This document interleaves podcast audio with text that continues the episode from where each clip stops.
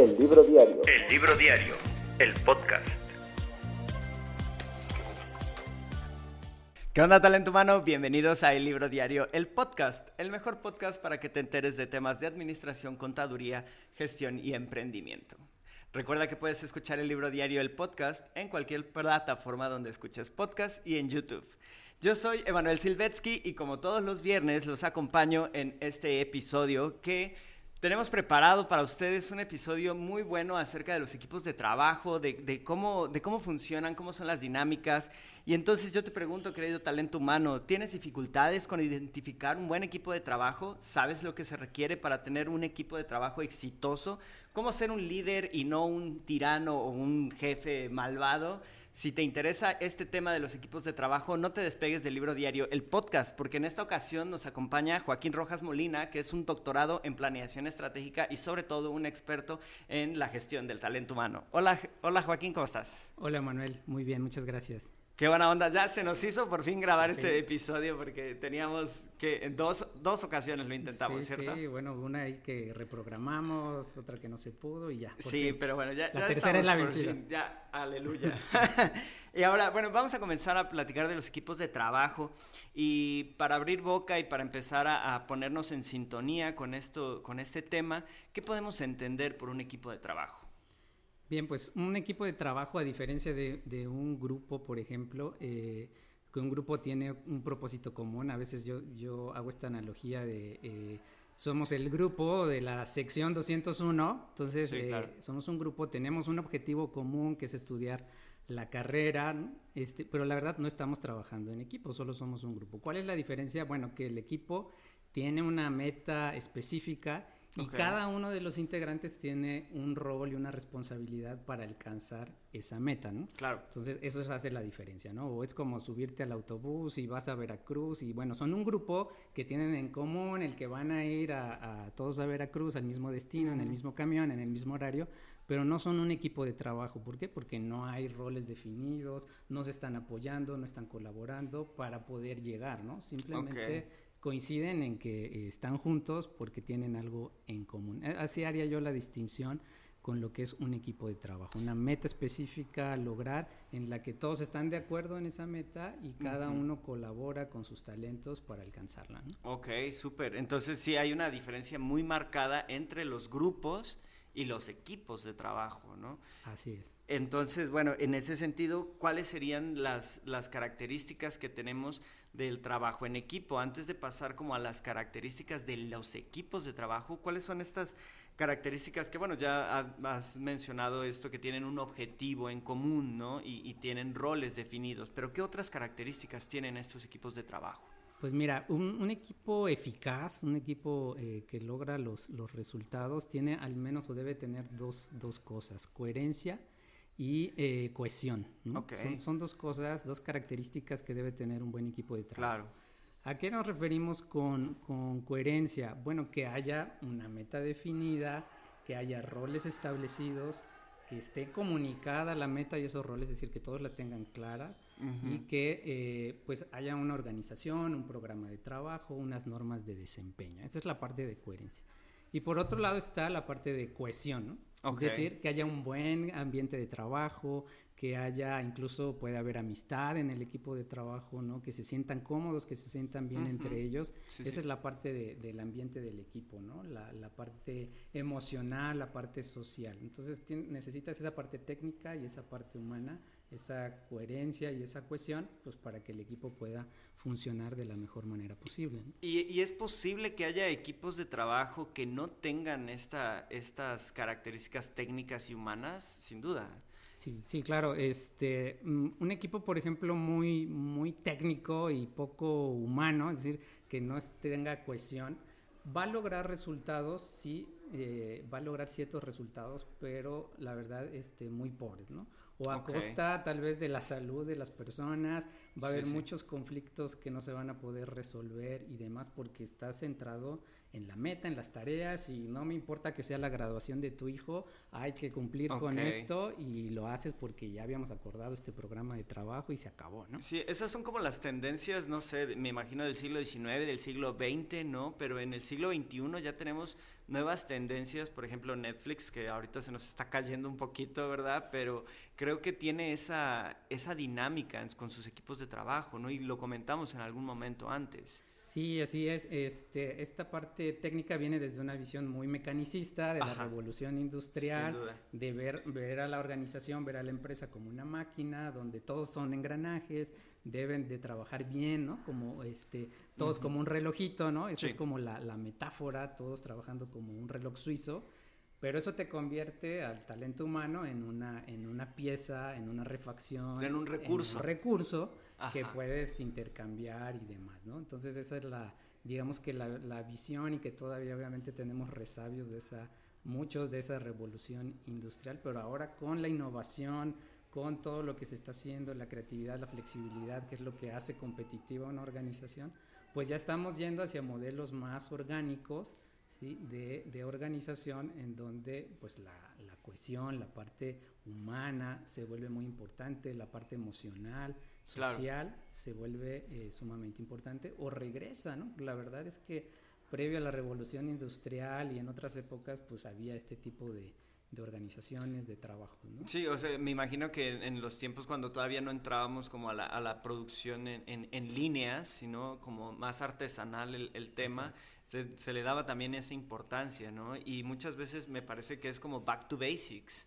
Exacto, sí, sí. Eh, me, me, gusta cómo lo, lo, dices, porque no es algo nuevo, ¿no? Sino que es como regresar, volver a nuestros orígenes y volver a replantearnos a la persona, al ser humano, a ver nuestras necesidades y, y a dejar de, de crear este, eh, organizaciones para ellas mismas y contratar personal para las organizaciones, sino volver a, eh, crear organizaciones para las personas, ¿no? Que sirvan a las personas, que sirvan a los clientes, que sirvan a los trabajadores para su desarrollo, ¿no? Entonces ver, ver la organización como un espacio de desarrollo de los trabajadores, ¿no?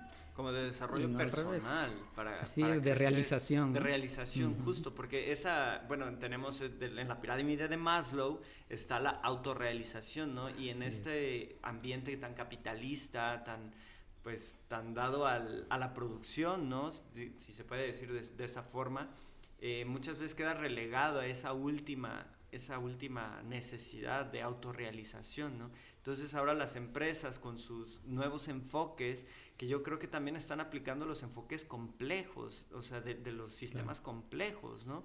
Y, y, buscan esa, apoyar a, que sus trabajadores tengan esa cumplida, esa necesidad, ¿no? De autorrealización, que crezcan juntos. Así es, sí. Eh, como bien dices, la, la, base de la pirámide, ¿no? Esta, resolver las necesidades fisiológicas, bueno, eso es lo mínimo que la organización puede hacer, ¿no? Y de ahí va construyendo y claro, las organizaciones que han entendido esto dicen, bueno, yo tengo que ser un espacio de autorrealización para mis trabajadores y que hay eh, eh, a cambio, ¿no? De, de, que la empresa se preocupe por su gente como personas de manera integral, por su bienestar integral bueno, pues van a tener no solo la mente o la mano de obra, sino el corazón también de los trabajadores. Claro, claro, sin duda. Y esa parte eh, eh, ayuda mucho y beneficia pues a todos, es un ganar-ganar.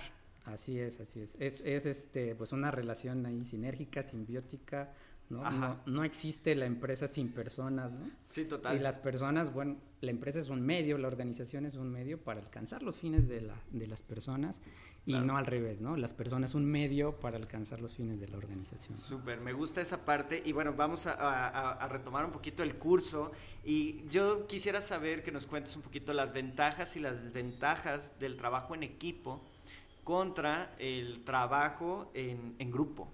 Ok, claro. Eh, aquí hay que mm, plantearnos los criterios de eficiencia y eficacia. Este, eficacia es lograr los resultados, eficiencia es, es cómo logras esos, esos resultados, ¿no? es decir, los, los medios, los recursos que utilizas, que tan óptimamente los utilizas para alcanzar esos resultados. Entonces, trabajar en equipo eh, llega a ser muy eficaz, es decir, puedes resolver problemas muy complejos trabajando en equipo, cosa que en un grupo o de manera individual pues te va a costar mucho trabajo, ¿no? Resolver un problema complejo, innovar, ser creativo, este, funciona bien para un trabajo en equipo. Entonces los equipos tienen esa ventaja, son más eficaces que un individuo o que un grupo. O que un grupo de personas trabajando, digamos, a la par, pero no interrelacionados. Así es, no comunicados, no colaborando, este, solo son la suma de las partes, ¿no? Ajá. Y no se crea esa No se crea un todo. ¿no? Así es. Y la desventaja de trabajar en equipo está en la eficiencia, ¿no? Es decir, a veces trabajar en equipo te va a llevar más tiempo, ¿no? ¿Por qué? Pues porque hay que, hay que acordar, hay que ponerse de acuerdo, hay que ver los diferentes puntos de vista, cada quien tendrá una solución diferente para, para el problema. A diferencia de que si tú tomas la decisión de manera individual, ¿no? Tú eres el jefe y yo decido, pues no pierdes tiempo. Eh, es súper eficiente la toma de decisiones, ¿no? Pero, Pero pierdes eficacia. Ahí en ese caso, e, e, en los grupos de trabajo como o bueno, equipos de trabajo tan grandes, ¿no podría llegar a ser un poco benéfico tomar ese tipo de decisiones como tan autoritarias, como en una autocracia, decir, bueno, es que vamos a hacer esto? Porque al final de cuentas necesitas el papel de un director. Claro. Sí, entramos un poco a, a lo que es el liderazgo por contingencia, ¿no? O situacional que eh, habrá ocasiones en que ser autocrático es la mejor decisión. ¿En qué ocasiones? Pues cuando estás ante una crisis y hay que resolver de manera urgente. Por, supuesto. Entonces volvemos al tema de la eficiencia, ¿no? no puedes esperar a reunir al comité, que el comité se ponga de acuerdo, que tome una decisión, que vaya a las bases, que vea qué dicen, que, que eh, cambie de acuerdo a lo que le dicen las bases eh, la decisión. Y después, bueno, ya la empresa ya quebró o ya este o ya tenemos una crisis brutal ¿no? una crisis que ya no puede resolver se salió de las manos y todo está en llamas ahora no así es entonces bueno en esos casos sí claro para eso está el, líder para eso está el jefe toma una decisión y si pues se va a hacer así y lo tenemos que hacer así y, me vale no y hacerlo porque si no lo hacemos ya este, quién sabe qué puede pasar. Sí, es como el que hay que resolver, no importa ahorita, o sea, quién está al mando, ¿no? Pero tenemos esta, esta, esta coyuntura, ¿no? Y tenemos que salir ¿Cómo hacemos? Pues bueno, hay que tomar decisiones de manera autocrática. Claro, y e, en, ese, en ese tipo de casos, bueno, es válido, pero hay que ser muy flexibles, ¿no? Es decir, en ciertas ocasiones serás autocrático, en ciertas ocasiones delegarás por completo y háganlo como quieran, decidan lo que ustedes quieran. En ciertas ocasiones estarás ahí de, coach, apoyando, viendo este, qué les parece o cómo le quieren hacer, ¿no? Sí. Y en ciertas ocasiones, pues darás dirección, ¿no? Claro pero depende de la situación. ¿no? Sí, entonces ahí nada más como para redondear esta parte, eh, la, la, ventaja de un equipo de trabajo es la, la, la, eficacia con la que pueden trabajar. Así es, así es. No tanto la eficiencia, porque siempre va a haber detalles, ¿no? Detalles humanos. A final de cuentas todos somos, somos entes este, sensuales, ¿no? Sentimos, pensamos y, y, y reaccionamos ante, ante los estímulos, ¿no? Entonces eh, pues se sacrifica un poquito ese pedazo por, por un trabajo mejor realizado. sí, sí, sí. Y ahora, bueno, pues en, épocas de innovación, de disrupción y demás, pues vale la pena el esfuerzo de trabajar en equipos y en equipos diversos, ¿no? Claro, sí, la multidisciplinaridad es súper importante en los equipos de trabajo. Así es. Para, pues, justo para las innovaciones. Y, bueno, ya hablando en, términos de, una organización o de un equipo de trabajo, cuando ya identificamos el líder y estamos ahí, ¿cuál es el número adecuado para un equipo de trabajo? ¿no? O sea, tienes, no sé, una plantilla de 50 colaboradores y ¿cómo los divides? ¿Cuál es el número máximo que puede tener una persona a, a su cargo? bien, dentro de los equipos de, trabajo, bueno, obviamente dependerá del tipo de proyecto, de su complejidad y eh, en ese sentido pues será el número de integrantes, ¿no? Eh, yo pienso que de mínimo tres personas debería haber, ¿no? En un equipo mínimo para que haya también un tercero en, discordia, como decimos, o la tercera alternativa. Y máximo, dependiendo del proyecto, unos 12 integrantes. Me parece que es en Amazon este, que Jeff Bezos tiene esa política de que los equipos este, deben ser posible alimentarlos con una pizza. Okay. Entonces ese es el número adecuado. Si, si, lo puedes alimentar con una pizza, ese es el, el, equipo. Bueno, yo creo que comen poquito, ¿no? Sí, sí, sí, está como muy raro, ¿no? Porque una pizza me la como yo tranquilamente, ¿no? Entonces, pero que pensemos en cinco personas, quizá. Sí, claro, claro, de cuatro, cinco, seis personas, ¿no? Ok, o sea, tampoco son tantos, ¿no? Sí, sí, para, para un equipo, para un proyecto determinado, ¿no? este, ya si hablamos de tramo de control, bueno, esa es otra cosa. Es decir, un jefe cuántos colaboradores puede tener, ya, ya ahí es otro, otra cosa, ¿no? Okay. Incluso, bueno, hay organizaciones hoy en día que están evolucionando mucho y, y ya no hay jefes en esas organizaciones, ¿no? Entonces es increíble. Todo es por equipos de trabajo. Como descentralizado la onda, sí, ¿no? Sí, totalmente. Hay este, no sé, un, un, encargado, un responsable y hay como 8000 trabajadores, ¿no? Que se organizan en equipos. Órale. Entonces, y no hay, no hay este, este manager medio, ¿no? No hay esa, esa jerarquía, no está tan jerarquizado, ¿no? Claro, sí, sí. Y eso también creo que puede, puede abordar o puede ser muy positivo, ¿no? Porque descentralizar las, las decisiones, descentralizar todas, digamos, las actividades, hace que tú, tú te aboques o, o, intentes hacer lo que más eres experto o en lo que más te sientes cómodo y, y que los demás te vayan retroalimentando también con su trabajo. Claro, y er, es, toman las decisiones quienes están con el cliente en la línea de batalla, ¿no? Claro. No este, en la cúspide, que no tienes contacto con el cliente, que no sabes exactamente cómo es la, la realidad y que además en lo que eh, el personal que está en la línea de batalla eh, manda ¿no? este, a, solicitar autorización o qué se puede decidir en ciertos casos y va al siguiente nivel y al siguiente hasta que llegue al, al CEO o al director general y luego baja, bueno, pues ya perdiste clientes ahí. Ya perdiste la venta y, y, bueno, quedas con una mala reputación también, ¿no? Así es, ¿no? Súper, sí. Y, y, ya en estos equipos de trabajo, ¿qué habilidades básicas necesita eh, o, o qué perfiles serían como los mínimos adecuados o pertinentes para un equipo? Claro. En cuanto a habilidades, eh, yo diría que una súper, súper importante es la capacidad de diálogo. ¿Y a qué me refiero con esto? A la capacidad de, escuchar atentamente al otro sin prejuicios. Y ya eso, híjole, es súper difícil. Sí, sí, es decir, que, que Emanuel de repente diga, oye Joaquín, mira, yo lo veo así, no estoy de acuerdo con lo que tú estás diciendo, y que yo te esté escuchando sin juzgar, sin decir, no, está loco Emanuel, ¿qué, ¿qué, vas a ver él, que no ha vivido como yo lo que he vivido? Y entonces estoy ya en mi cabeza defendiendo mi postura y, no, y te dejé de escuchar desde la primera vez que dijiste, no estoy de acuerdo con lo que dices, ¿no? Entonces ya adiós este, el trabajo en equipo, ¿no? Sí. Simplemente es un, forcejeo de a ver quién gana, quién tiene el mejor punto de vista. O quién tiene la razón. Quién convence, quién tiene la razón. Y entonces se vuelve un trabajo de a ver quién argumenta mejor y demás. Y al final, pues, híjole, ganó la idea de Manuel, a mí no me gusta, entonces no me siento tan comprometido de apoyar la idea de Manuel. Claro. Entonces, si tenemos esa capacidad de diálogo, de escuchar sin prejuicio y de que Manuel me diga, oye Joaquín, es que mira, no viste esta información, a mí no me parece tu, tu decisión, y yo surge una curiosidad en mí, ¿no? No, no me pongo a la defensiva, sino que, ah, sí, ¿cómo, llegaste a esa conclusión? Ah, ¿qué datos tienes tú? Porque yo lo veo de otra manera.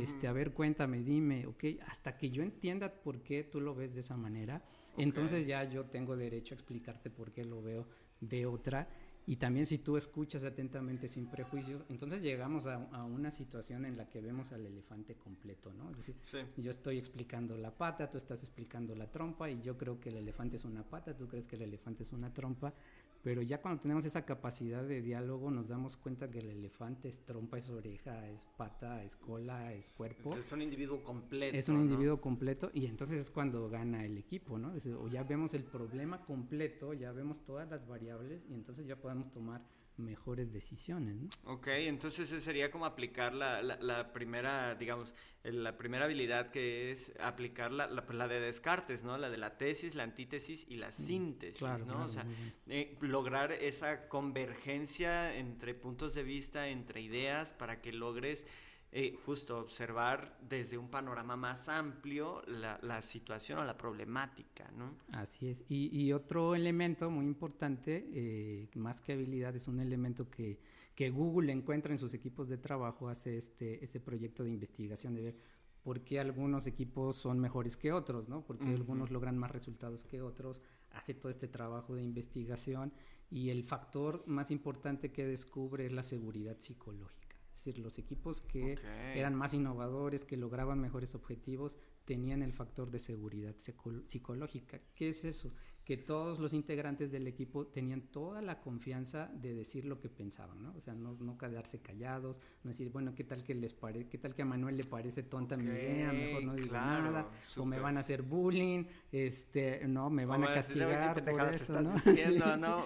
Entonces, eh, cuando hay esa seguridad psicológica de que yo puedo decir, puedo contar, puedo hacer, este, entonces, pues surgen todas las ideas, hay una verdadera lluvia de ideas y, eh, y, yo me siento cómodo, confiado en que si cometo un error no pasa nada, si digo una tontería no pasa nada, pues aprendemos, corregimos y podemos seguir. Y sobre todo es, es me, me, recuerda mucho a esta frase que dice, este, no lo regañes, oriéntalo, ¿no? Así es, no me regañes, oriéntalo. Porque si no, o sea, si no tienes esta seguridad psicológica, pues sí, muchas ideas se quedan en el tintero y ya no salen, ¿no? Y puede haber sido la innovación que traía la empresa en un boom, ¿no? Así es, o tú puedes tener una excelente idea para resolver el problema, pero tienes miedo de porque Joaquín es bien criticón y ya me está viendo feo y además este es el hijo del dueño, entonces no, pues ya, ya. Pero para eso también necesitamos un, un, trabajo de conciencia personal brutal, ¿no? O sea, una deconstrucción de lo que soy y de lo que puedo aportarle a los demás, porque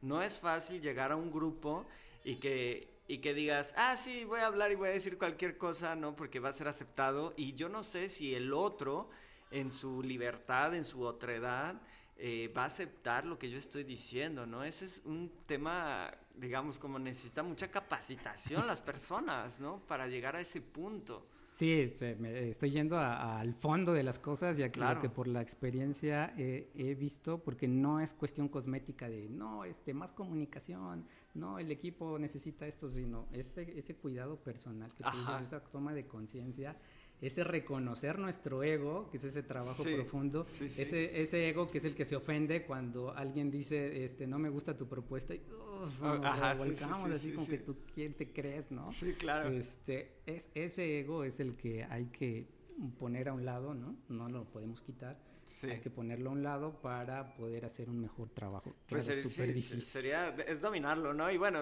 spoiler alert, o sea, terapia, ¿eh? O sea, ahí, ahí es la terapia, ayuda muchísimo, ¿no?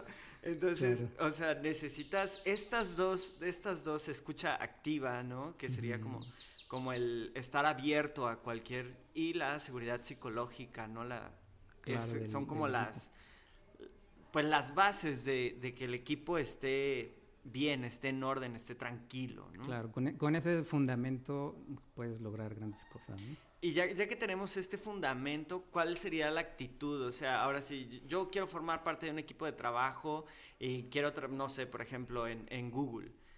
¿Qué actitudes debo tener?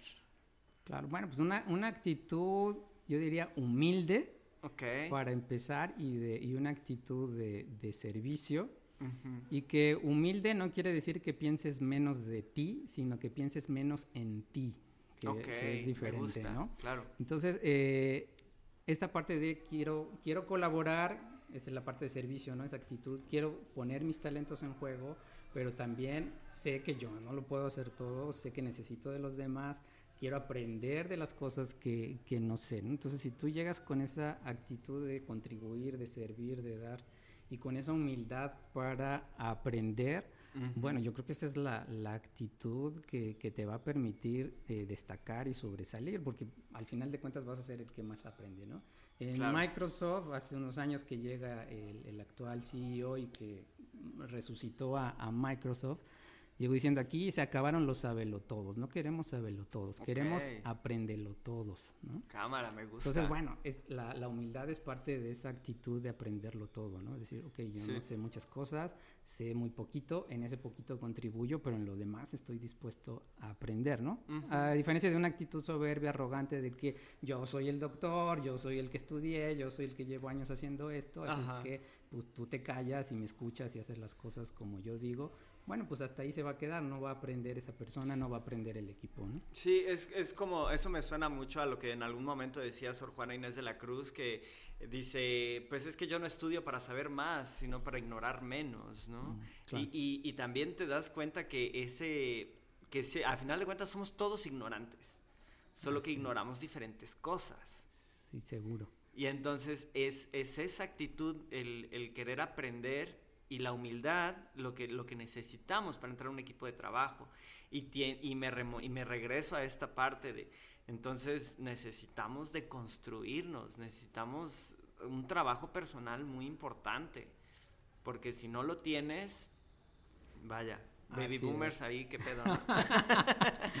sí, la verdad que este, pues es, es algo súper profundo, es un trabajo personal eh, profundo y te digo, no, no cosmético, ¿no? O sea, debes de ir a, a, profundidad a las entrañas, como bien decías, terapia, este, bienvenida, ¿no?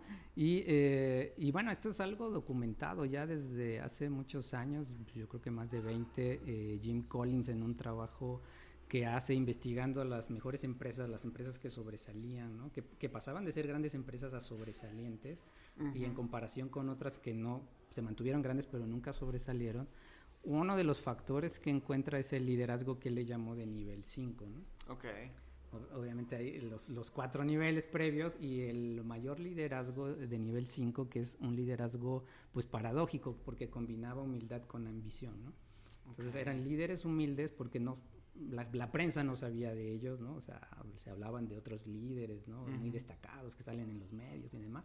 Pero estos líderes de estas empresas que les iba muchísimo mejor que a las otras, de esos casi no se hablaba, un perfil bajo, ¿no? Muy humildes, de estos que si se logran los resultados ve hacia la ventana, si hay errores ve hacia el espejo, ¿no? De ese tipo de, de, líderes y ambicioso, pero ambicioso no para él, sino ambicioso de la empresa, ambicioso de la organización, ¿no? Una voluntad muy férrea, muy firme de que se logren los resultados para la organización. Por lo tanto, no es, no es un líder este, débil, es un líder muy fuerte, humilde, pero súper fuerte porque su ambición está en que la empresa logre los resultados, ¿no? Órale, pues está súper chida esa parte, ¿no? Y, yo creo que podemos hacer incluso una, una, una segunda parte de, de, este episodio porque me quedaron muchas, muchas preguntas. Entonces, este, bueno, me gustaría que para ir redondeando este episodio, eh, si tienes un tip emprendedor que le puedas dar a toda la audiencia, Sí, claro, eh, no lo tenía en mente, pero mm, uno es la parte de, del talento, ¿no? Es decir, si tú quieres emprender, pues descubre cuál es tu talento, descubre cuál es eh, eh, aquella cosa que te gusta, que, que se te facilita hacer y que hay un, de alguna manera hay un llamado, ¿no? En la sociedad. Es decir, eso que tú sabes hacer, hay un grupo de personas que lo necesitan. Ok. ¿sí? Entonces, eso que yo sé hacer o que yo puedo hacer con un grupo de, amigos, de compañeros, este, hay seguramente una comunidad que necesita eso, ¿no? Que necesita mi talento. Y a mí me gusta hacerlo, ¿no? Y agrego suficiente valor, ¿no? A esa comunidad, a esas personas, a ese grupo, para que ellos estén dispuestos, pues, a pagarme por eso que voy a darles, ¿no? Entonces, si tú combinas esa, esa misión personal, esa misión social, ese talento tuyo, esa vocación, ese llamado que sientes a atender una necesidad sentida de la, de la población, ¿no? Y ofreces algo de, de, calidad, ¿no? Es decir, que realmente satisface esas necesidades de la población. Pues la población va a estar dispuesta, esa comunidad, ese segmento de clientes, va a estar dispuesta a decir, oye, genial, estás resolviendo mi vida, me estás facilitando la vida, me estás ayudando. Pues claro que sí, aquí está, ¿no? Yo pago, pago por ese producto, pago por ese servicio porque me estás dando lo que necesito, ¿no? Súper. Y pues el emprendedor fluye porque es lo suyo, es su talento, es su vocación, ¿no? No es lo que, que me deja dinero, ¿no? Porque a veces nos vamos por, bueno, ¿qué es, lo, ¿qué es lo de ahorita? ¿Qué es lo de moda? ¿Qué me va a dejar más dinero? Sí, pero ni es tu talento, ni te gusta, entonces la verdad... nada más te estás prostituyendo por el dinero. Exacto, exacto, muy buena palabra. sí, y, bueno, o sea, los invitamos a, a todos ustedes, Talento Humano, a continuar con la conversación. Eh, ¿Te gustaría compartir tus redes sociales o promocionar algún proyecto que estés, este, que tengas en manos? Sí, bueno, apenas estoy en proceso de, construcción de, eh, de, una empresa de, coaching, bueno, personal. Okay. de, coaching espiritual.